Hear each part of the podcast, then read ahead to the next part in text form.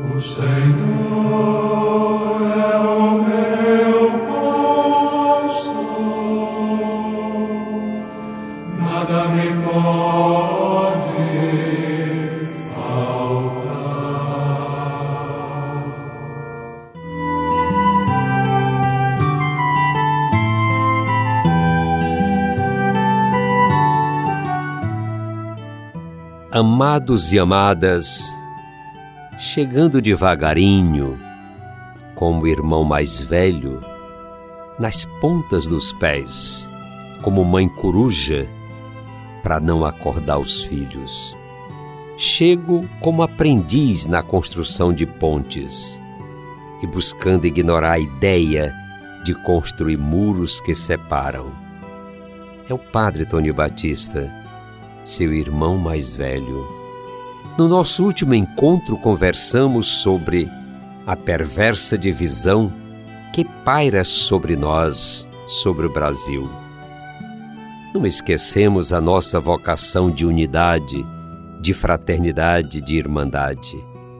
O antagonismo das ideias está corroendo nossas relações. Hoje, foco a minha lanterna sobre outro ângulo do Brasil, sua capacidade de ser um povo solidário. Ouvidos atentos aos clamores dos mais sofridos, braços abertos para o socorro dos momentos de dores, angústias e sofrimentos. Quando bate o flagelo, quando a seca maltrata, quando as águas fazem desmoronar os sonhos, quando as pandemias matam, encontramos um Brasil solidário, enfrentador das dificuldades. Um Brasil que não cruza seus braços em berço esplêndido, mas arregaça as mangas, derrama o seu suor para o socorro necessário. Não conheço, nem sei se existe um povo mais solidário do que o povo brasileiro. Durante esta pandemia do novo coronavírus, da Covid-19, podemos testemunhar tanta valentia de amor e comunhão, tantos homens e mulheres capazes de esquecer-se de si próprios e sempre lembrar dos outros, prestando-lhes socorro necessário. Bonito de ver os milhares e milhares de brasileiros de todas as suas regiões de mãos estendidas, de corações abertos à dor do seu próximo. Nada pode pagar as cenas de amor presença nestes momentos de pranto, de morte, de saudade e impotência. Deve ser uma grande festa aos olhos de Deus vermos a solidariedade da nossa gente.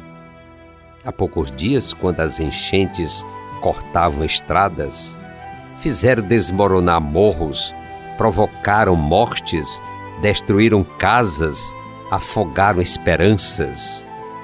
Como não extasiar-se com a beleza do nosso povo, socorrendo os desabrigados de Minas Gerais, o da nossa amada Bahia e de tantos outros lugares?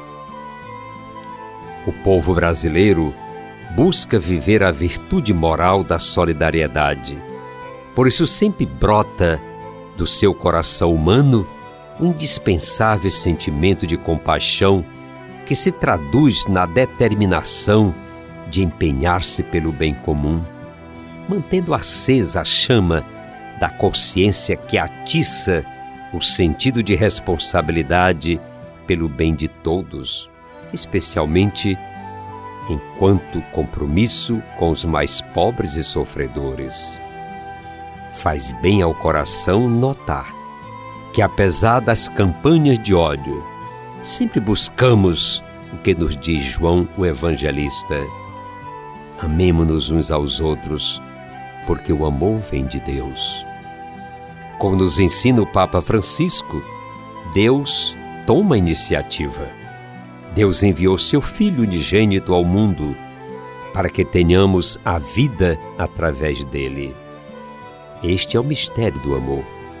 Deus nos amou por primeiro.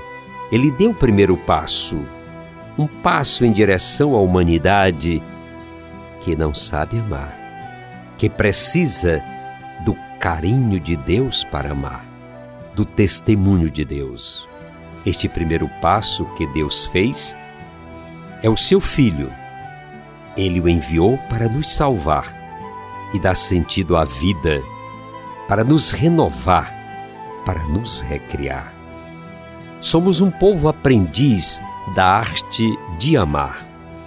Sabemos que o amor é compaixão, é misericórdia. Aprendemos que o oposto do amor não é o ódio, mas a indiferença. Por isso, o povo brasileiro abraça o irmão quando a necessidade bate à sua porta. Falo do povo simples, pobre. Não falo dos ricos e poderosos. Estes só podem enxergar sua própria ganância. Viva o povo brasileiro solidário. Amados e amadas, que bom poder conversar um pouquinho com vocês. Eu sou gratidão.